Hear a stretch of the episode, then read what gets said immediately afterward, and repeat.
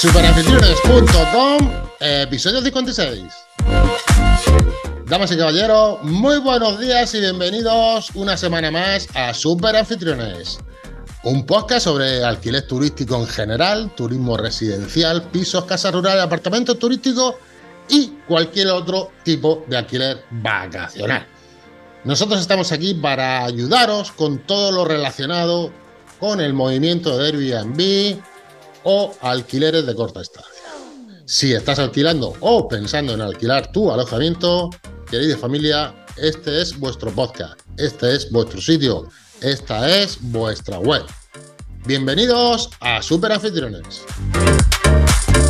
Bien, para empezar, antes de nada, eh, vamos a recordar que tenemos aquí a nuestro queridísimo amigo Bronson y CEO Super Anfitriones. Bronson, muy buenos días, ¿estamos por ahí? Buenos días, espera que voy a mover el café. Venga, te iba a preguntar si tengo café, pero ya te me ha adelantado. Voy a el café para que lo oiga. Buenos días, Ahí, ahí, la, Pepe. mueve la cucharilla, mueve la cucharilla. A ver, yo también estoy tomando café, mira. No suena, no suena, porque además lo tengo, pero no, no tiene cucharilla, lo siento. Además, ahora es el palillo este de, de madera que, que tiene un sabor a este a bambú, que ya te como un helado y parece que estás comiendo estropajo, vamos. Totalmente, totalmente. Antes de entrar en materia, Bronson, si te parece, vamos a recordar a los que nos están oyendo por primera vez que por tan solo 10 euros al mes, de momento, tenéis acceso a más de 30 cursos. Bronson, 30 cursos. Mm, Hasta a mí me da vértigo decirlo, ¿eh? Dicho sea paso. 30 cursos relacionados con el alquiler turístico y el alquiler vacacional. Con esos cursos, lo único que podéis hacer, o lo único que vais a obtener, es cómo mejorar el rendimiento de vuestro alojamiento. Para eso sirven, nada más. Dicho lo cual, dicho lo cual. Bronson, ¿de qué vamos a hablar esta semana? Bueno, pues hoy vamos a hablar de la nueva medida de la Comisión de, de Mercado Interior y Protección del Consumidor de la Unión Europea. Ah, que dicho así, es como que ya más para arriba no hay nadie, ¿sabes? Eso, ti- totalmente. eso está, eso están ya con la bufanda puesta. O sea que eso han puesto a corbata a la bufanda y han puesto ya a decir, venga, aquí vamos a dar hostias a troche y coño, nos ha tocado. Nos ha tocado sí, sí, en, sí. en el tema del alquiler turístico. Bueno, vamos a hablar sobre esto. Pienso que una medida necesaria en beneficio de todo. Y ahora entramos un poco en, en materia. Venga, pues dinos de qué va todo este tinglado, ¿eh? todo este revuelo que se está produciendo en la Unión Europea, porque tenemos que saberlo, Bronson. Si tenemos que poner nuestra vivienda a alquilar, Sí, nos, nos va a venir, es decir, es una, es una medida que, que nos va a repercutir, que vamos a empezar a ver movimientos, que vamos a ver cambios a corto plazo y bueno, siempre es bueno anticiparnos a esos cambios, ¿no? Eh, sí que te puedo decir como algo para que veas la magnitud de los 31 que, que los 31 votantes, ¿no? De todo este acuerdo han Sí. sido favorables, es decir, no ha habido ningún voto en contra. unanimidad. Han sido tres- unanimidad. No mayoría, unanimidad. unanimidad. Es decir, eso nos da, nos da la importancia del tema y de que había un acuerdo de todos los países sin, sin excepción. O sea que ya eso también nos da, nos dice, cuidado, que todo el mundo está de acuerdo, que aquí no, no se van a pelear, ni van a discutir, ni van a hacer eh, muchísimas enmiendas porque es lo que es lo que hay. ¿Vale? Pero yo veo un problema en esto, Bronson. Yo veo un problema. Están creando o actualizando leyes europeas, que es de lo que vamos a hablar hoy. Y esto tiene que ir en cascada. Es decir, el organismo es el problema. europeo, organismo de cada una de las naciones y luego los organismos autonómicos, Bronson. Y ya no te digo los locales. Claro, Mi pregunta es, ¿van a ser capaces de mantener ese canal y llevarlo al organismo local, que es el que con el que nosotros hablamos para alquilar nuestra vivienda? Pues mira, están habiendo cambios a nivel, bueno, por arriba ya, ya estamos viendo que se está empe- empezando a tomar, eh, quieren armonizar todo, ¿no? Es decir, quieren ponerlo todo ahí, que más o menos todo el mundo vaya en la misma dirección, que lo veo bien a nivel europeo, pero claro, es como todo, si ya no- nosotros en nuestra, propia España tenemos diferencias entre eh, los de arriba los de abajo, los de izquierda y los de derecha, imagínate eh, en la Unión Europea, donde donde las circunstancias son diferentes, donde la educación es diferente, donde la cultura es diferente, donde las costumbres son diferentes, donde todo es diferente, ¿vale? Me parece bien el hecho de intentar de armonizar, pero va a ser muy complicado. De hecho, ya lo tenemos aquí y luego, sobre todo, pues imagínate que en España, por ejemplo, las competencias de turismo las tiene las comunidades autónomas, con lo cual las tiene delegadas. Pero además ahora las comunidades autónomas están modificando los decretos de viviendas turísticas, las primeras se hicieron en 2014, 2015, 2016, incluso alguna anterior, pero sobre, sobre esas fechas, y ya están empezando a haber rectificaciones y a haber modificaciones. Y esas modificaciones van mucho en que están empezando a delegar atribuciones a los organismos locales. Es decir, que ya la comunidad autónoma está delegando algunas funciones en eh, los ayuntamientos. Si por un lado quiere unificar y por el otro se está dividiendo, la verdad que esto promete un gran caos. Pero bueno, en principio esto es, es un poco caos, va a ser un poco caos, pero sí que desde arriba la Unión Europea va a intentar de armonizar todo lo que son los datos a través de un registro único, ¿vale? Y eso van a tener que estar, van a estar obligadas las plataformas, las principales plataformas de ofrecer todos esos datos. Y bueno, al final lo que se trata es de aumentar la transparencia y limitar la publicidad ilegal, ¿vale? Que yo creo que eso va en beneficio de todos.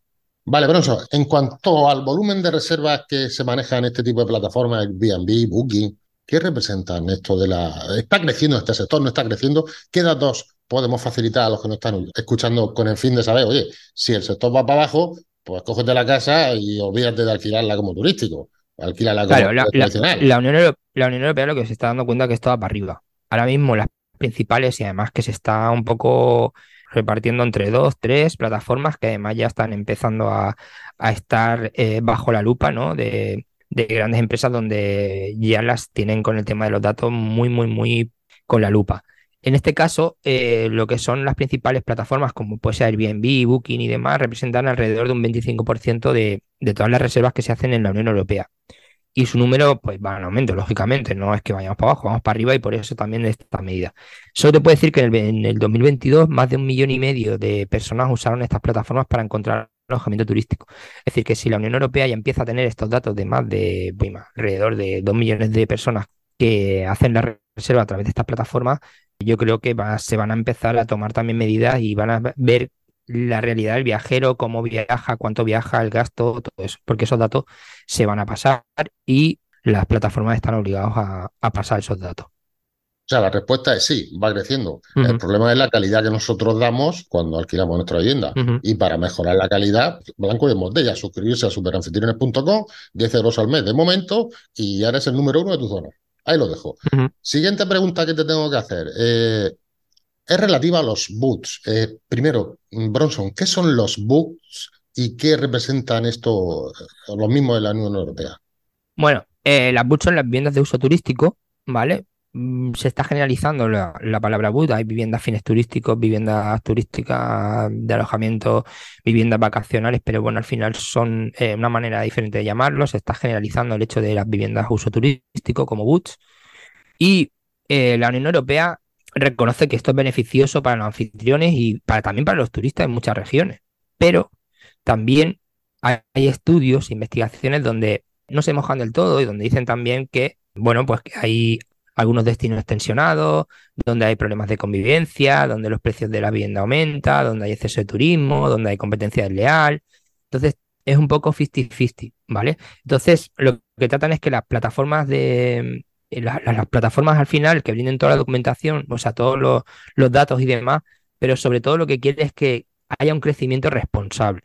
Pero claro, esto es muy complicado de poner puertas al, al campo. Pero bueno, en principio vamos a estar un poco más, si no lo estábamos suficiente, vamos a estar un poco más mirados con lupas, con mayor transparencia, pero bueno, tampoco tiene que preocuparnos mucho a todas aquellas personas, a aquellos anfitriones que son responsables y están haciendo las cosas bien.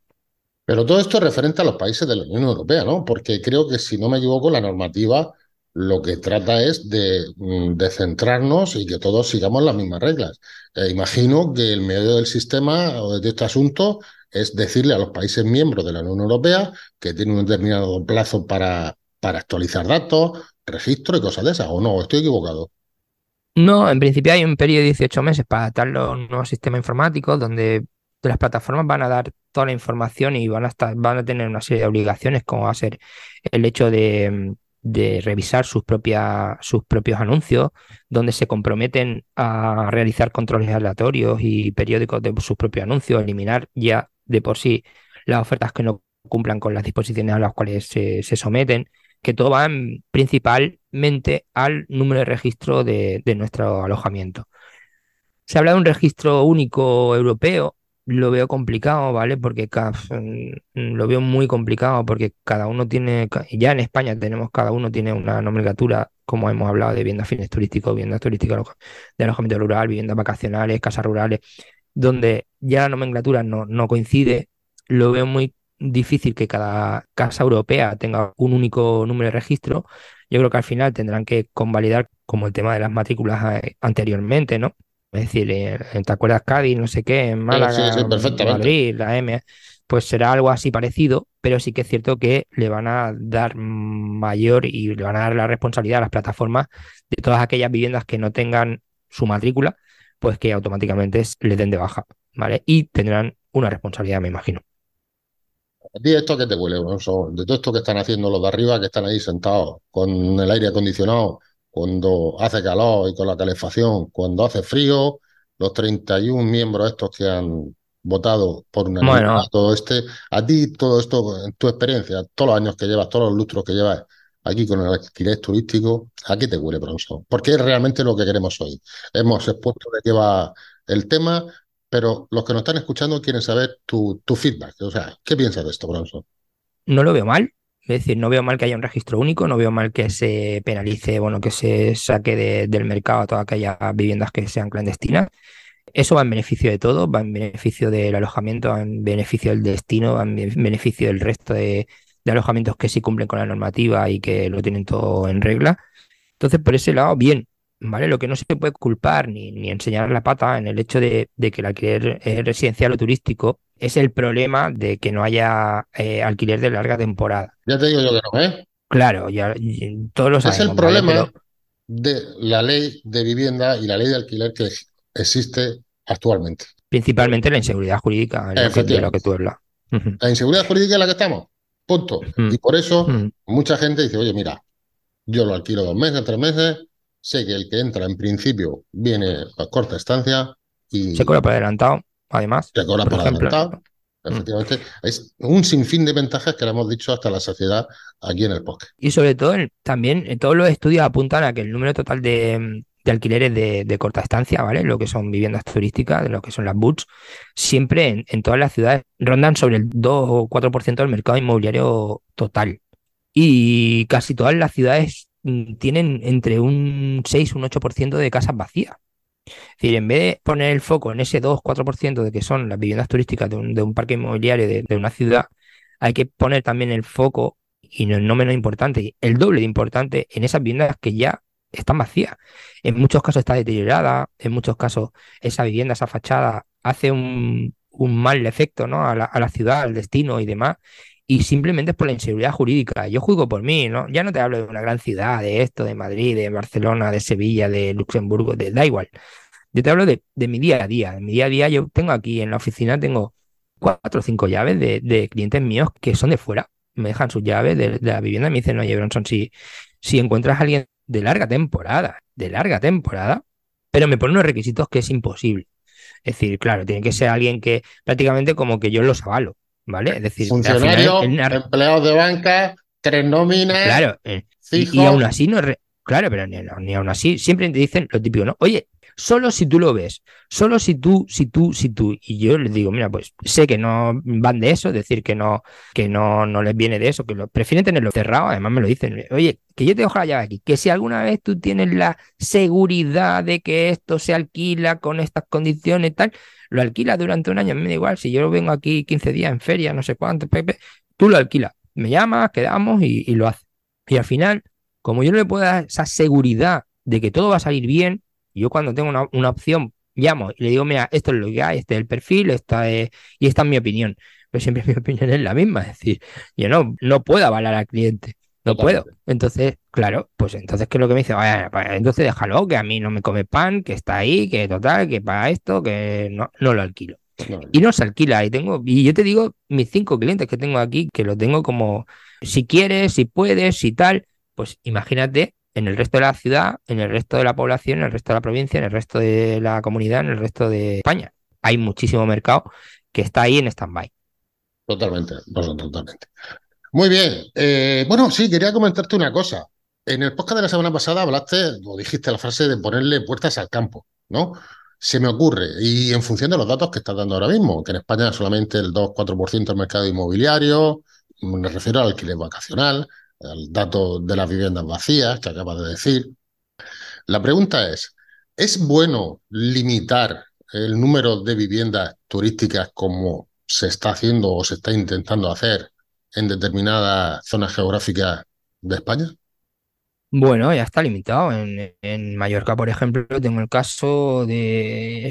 Eh, ahí, por ejemplo, ya se trata una licencia turística como una licencia de taxi, donde no quiero, no quiero mentir a nadie, pero claro que hablo de memoria, donde se pagaban 3.500 euros por plaza. Es decir, una vivienda de seis plazas, cinco plazas, pues pagaba alrededor de 20, bueno, unos 20.000 euros de... Licencia. Dijéramos como, como de licencia para poder alquilar la casa. Para poder alquilar las casas. Es decir, y, luego eso, pues, como es un derecho, ¿no? De que te da. Pero hay unas plazas limitadas. De hecho, ahora ya ni con dinero, es decir, ni, ni pagando esas 3.500 euros, creo que era dependiendo, ¿no? Si era unifamiliar y no sé. Pero más o menos era, era así, como una licencia de taxi. Pues ahora ni, ni aun queriendo pagar, es decir, si, si yo voy y quiero abrir mi vivienda, no hay porque hay una moratoria y es bastante complicado. O sea que eso ya es un hecho. Y eso yo creo que se va a ir extendiendo personalmente creo que se va extendiendo, sobre todo ahora también con eso que hablamos la, semana pasada de, las competencias que le están dando las comunidades autónomas a los ayuntamientos. Y sí que los ayuntamientos van a hilar muy, muy, muy fino en la atención turística que tienen sus centros históricos y todo eso. Entonces, cuidado y agarraros que vienen curvas. Ahí lo dejamos. nos vemos la semana que viene, ¿vale? Bueno, yo te voy a hacer ahí un CTA bueno, ¿vale? Porque he escuchado tu podcast, aunque tú no lo sepas. Eh, ¿Qué podcast? ¿El mío? El podcast, sí, tú fuera de bolsa. Así que pasa la, URL o, dónde lo pueden oír, porque yo lo he escuchado. Va en referencia a, la, bueno, a los beneficios que se pueden obtener de un, de un inmueble. Lo escuché ayer, me gustó muchísimo y quiero compartirlo aquí con los super anfitriones. Así que tú mejor que nadie sabes la URL, yo lo tengo porque te sigo en, un montón de redes y demás y, y aparte me lo mandaste también, me mandaste el enlace. Pero si quieres lo pondremos luego aquí y la verdad es que me gustaría que lo compartieras con un poco, que hicieras un poco de feedback de lo que va, porque sí que lo recomiendo para todos aquellos que quieran sacar una rentabilidad o, quieran hacer ese PER, ¿vale? Esas rentabilidades y demás. Así que ahí lo dejo. Todo tuyo. Bueno, efectivamente, ante todo, muchas gracias, Broso, porque me ha sorprendido precisamente lo que acaba de decir. me he puesto hasta rojo, lo que pasa es que no se ve. Efectivamente, tengo otro podcast que habla de inversiones y la semana pasada estuvimos hablando de las ocho posibles formas de rentabilizar un inmueble. Y entre ellas, entre ellas evidentemente, estaba el alquiler turístico y el alquiler vacacional como una de las top. Y como economistas, como inversores que somos, efectivamente todo lo aportamos en función de datos facilitados por el Instituto Nacional de Estadística, por el Banco de España. Hablamos del retorno de la inversión, que era más rentable e incluso dábamos posibilidad de hacer mix entre distintas formas o maneras de alquilar el inmueble. La URL, como tú has dicho, es tuforodebolsa.com. Ahí entráis, tenemos ya, creo que era el podcast 194 el que era. Nosotros tenemos ahí también casi 30 cursos, como super anfitriones, casi 30 cursos de formación en bolsa, en inversiones y bueno, y alguna cosita más. Lo dicho, Bronson, muchas gracias por el apunte y os remito a ese podcast. Eh, sí, sí, yo lo escuché ayer y fue interesante. De hecho, tomé alguna nota y hice mis propios números también y, demás. ¿no? Aquí tenía siempre la cabeza a 200 y con cosas eh, por el desarrollar y la verdad es que me sirvió bastante, así que lo aconsejo y por eso ha sido eh, sacar el capote, aunque aunque no, no eras consciente, no eras consciente. Así que un saludo Paco Pepe a todo a ti y a todos los oyentes y buena reserva. Venga, un abrazo, abrazo, nos vemos la semana que viene. Hasta luego. Hasta luego, gracias tío, ¿eh? Listo. Muchas gracias, máquina. Hasta luego.